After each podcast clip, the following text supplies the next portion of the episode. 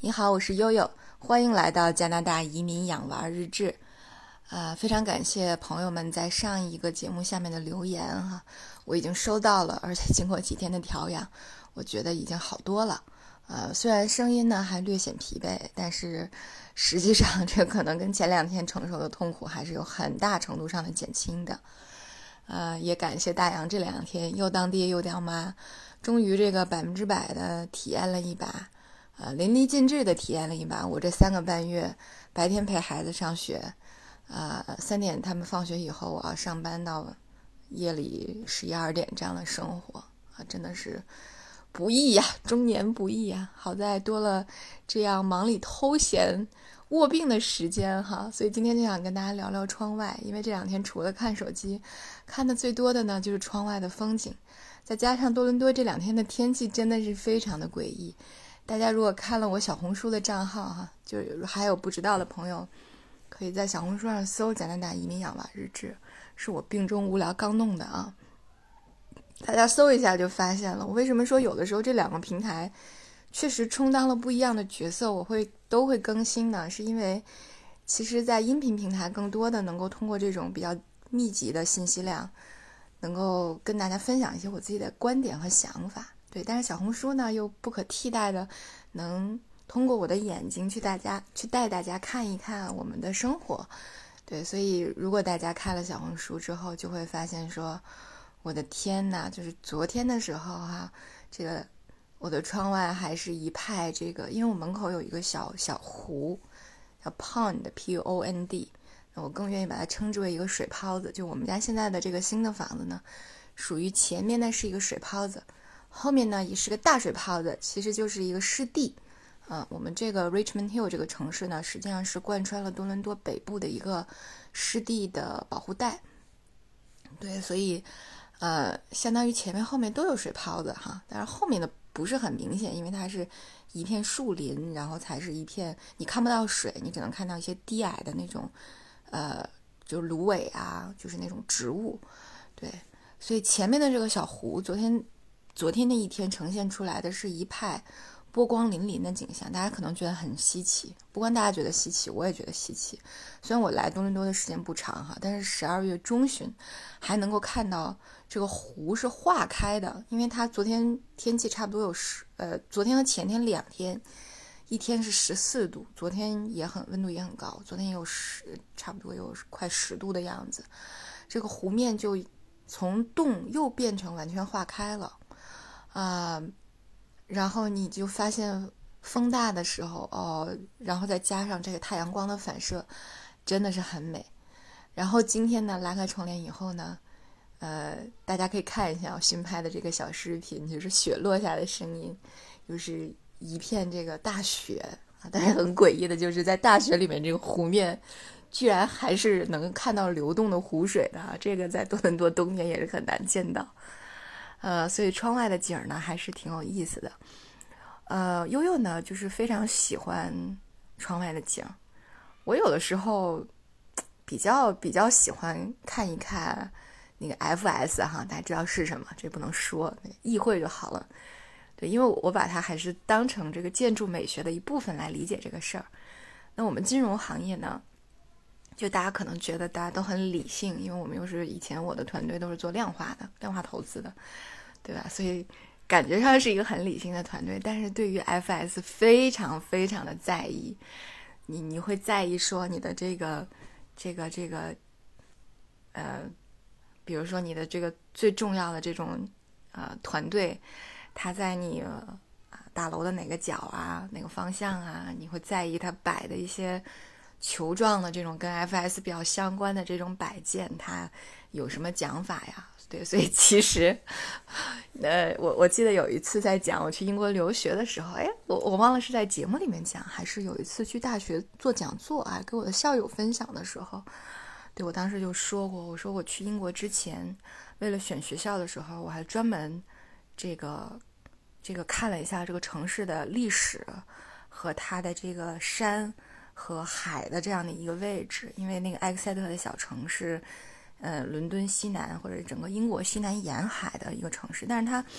离海岸线还要开个差不多几十公里的样子啊，几十公里我现在有点想不起来了，大概半个多小时，四十分钟的样子。对，然后呃，然后北面呢是山，南面呢是海，然后你会发现这个城市真的是你看过跟不看还是不一样。就你发现，就是一个是英国气象局选了这么一个城市，呃，他说他的 sunny day 就他的阳阳光照射的，就是有阳光的日子是英国所有城市里面全年最多的，啊，所以相当于是天气最好的。你会发现每一次刮刮大风下大雨，我们这个城市都不会被淹，呃，为什么呢？因为它离海岸线比较远，而且它的地势又比其他城市要高。我记得有一次。那个埃塞克斯刮刮风刮大风，然后暴雨，呃，有很多房子都淹了。然后我当时有很多朋友就给我发信说：“哟，你有没有被吹走啊？”我说：“我是在埃克塞特，不是在埃塞克斯。这两个城市从名字上很像，Exeter 和 Essex 很像，对。但是实际上，你看我们旁边当当时的那场暴雨和飓风那次水灾，我们旁边的城市 Plymouth 都被淹了，就是铁轨什么都被淹了。”但是 Exeter 就没事儿啊，所以这这是大家可以看看这个六百年前凯尔特人选在这个地方定为他们的首都，还是有原因的啊。所以我特别在意。首先我先看了这个，然后我跟学校联系了，我说我特别想要某某某一个的那个那个呃宿舍。当然不仅因为那个宿舍是呃专门给家庭提供的，而且还是因为这个宿舍呢，在整个我们这个学校的。我们学校是在一个山上，是在这个山的最高处，啊，当年我我去留学的那年，二零一三年，我们学校的那个呃主教学楼斩获了当年的全全球建筑大奖，呃，就是学校的那个分分会场的那个最大最高的奖项，是因为他把一个山依据山势挖出来这么一个主楼教学主楼，非常非常的漂亮，也是我们城市的一个地标性的建筑，对，然后。我就在这样的一个呃地方呢，就就再选啊，再选它的这个山顶，又不是最高的顶，是一个半高的这么一个顶上，哎，正好是这个这个宿舍。然后我就跟学校沟通过嘛，回来我会 再开一期节目讲这个社牛啊，大家都比较喜欢听的一个一个最近的一个 topic 就是社交牛掰症，是吧？我我我曾经我觉得也有这样的。对也曾经有一度哈，非常荣幸的有这样的病，呃，然后我最后就通过跟学校的沟通呢，拿到了那间朝南的学生宿舍，啊，那个学生宿舍我就觉得就是它，就是奠定了我后后续再买房选房所有的这个责，就是这个选房的理念。为什么呢？就是因为那个宿舍朝南的房间呢，正好对着这个小山。的对面还有一个山，叫我们这个山叫 Saint David 圣戴维斯山，对面呢叫呃叫呃叫 X Hate，就是就这两个山的山谷，就这个窗子正好对着的这个山谷，所以它非常非常美的地方呢，就是每天早晨你醒来哈，我们我们这个城市又是阳光最多的，那它又很湿润，英国的天气很湿润，它每天早晨那个河谷里都有薄薄的轻雾。那你每天早晨醒来的时候，你都是往下一看，就像站在整个云彩的上面去看人间一样，非常非常的美。然后等云开了，雾散了，然后快到正午的时候，然后对面的农场上就把小牛、小羊放出来，在草在那个对面的山坡上吃草。然后呢，我就在这边的，因为我的厨房也是朝南的，我就开始在这边做饭。就一边做饭，你只要一抬头，你就能看到，有的时候是微雨，啊，有的时候是晴天，晴朗的，在这个对面的农场上的小牛、小羊在吃草，非常非常美。远处还有一个城堡。然后从那一天起，我就说我一定要找一个，啊，就是我我我的要找的房间呢，就是我希望窗外是有风景可看的。其实这个呢，在我记得以前我有一个。同事，他后来辞职去悉尼买房子，对，他在那边定居了。然后他说他买了一个海滨的房子，特别特别的贵。其实当时悉尼的房子还没有那么贵的时候，他就以一个跌破让人跌破眼镜的价格买了一处海景房。就是悉尼为什么那个房子贵呢？也不是因为它的面积有多大，就是因为它的 sea view，就是因为它是一个海景。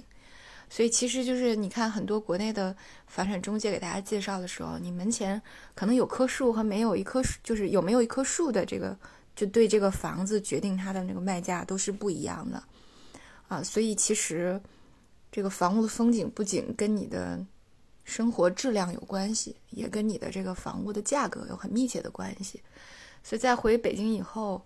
啊，我后来怀孕了，当时还没生小珍珠，我们正好想要换一个大一点的房子，然后就到处在看，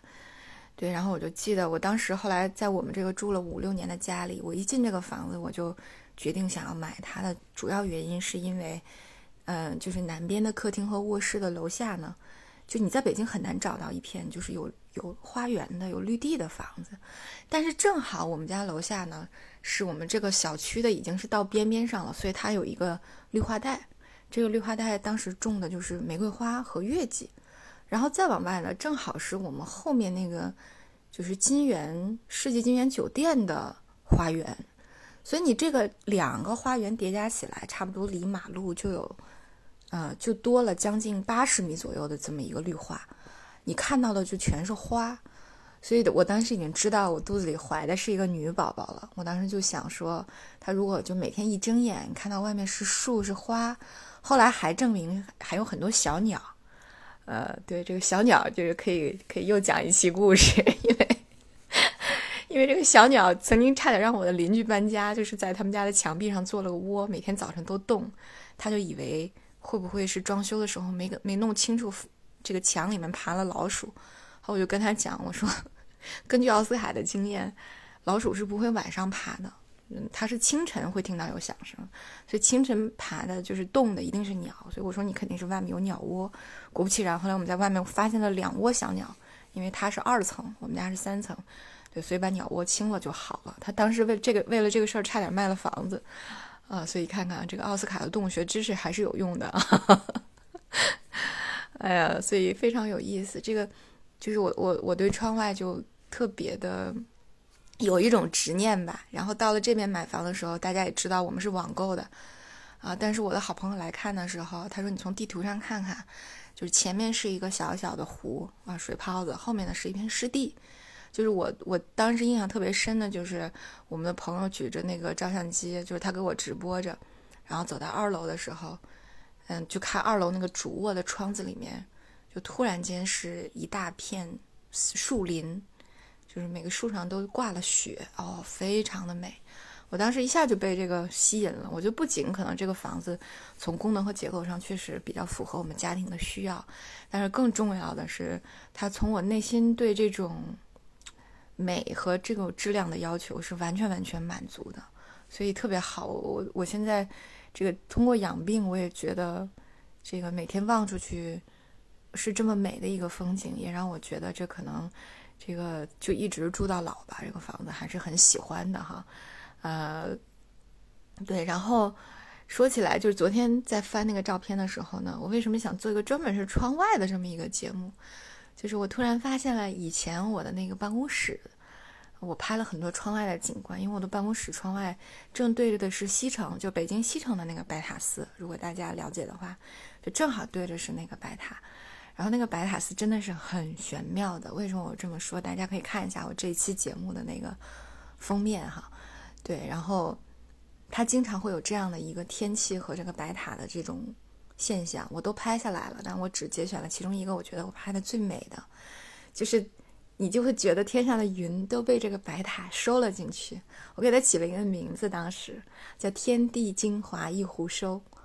啊，特别美，就是你每天望出去，就基本上如果有云的时候，哎，它总能在某一个时辰的某一个角度拍出来这样的照片，哎呀，真的是绝了啊！所以我特别，我当时离开我的那个，呃，我的公司的时候有点不舍啊，除了，对，这这就是其中特别特别不舍的一个因素啊，因为这个这个 FS 真的是太好了，嗯，真的是太美了，啊。对，然后最后我想说的是，我在前些年办杂志的时候，呃，第二年在做杂志，就是做杂志的时候呢，呃，我还做过一个，就是我给我这个杂志选封面的这么一个文章。我记得当时就是请了我们在全球呃几个金融中心外派的同事，帮我们拍了他们窗外的景观。呃，伦敦的同事拍的是圣保罗大教堂，然后新加坡的同事拍的是那个椰子壳，纽约的同事拍的就是金融中心，但我忘了是拍的帝国大厦呀还是哪？对，然后香港拍的是维多利亚湾，哎，然后你会觉得其实从小小的窗外又能看到我们我们国家走出去的这样的一个大大的格局，还是很妙的哈，那种创意，所以这让我。嗯，在病中通通想起了这一切。我觉得窗外其实有的时候就是我们去观察世界的一个很私密的窗口，对吧？那个话不是那个诗不是那么写的吗？就是你在看别人的时候，别人也在看你。所以我想，窗子和窗外的风景，可能真的是一个非常非常玄妙的东西吧？好吧，今天呢就在病中做一个这样的分享，感谢大家的收听，我是悠悠。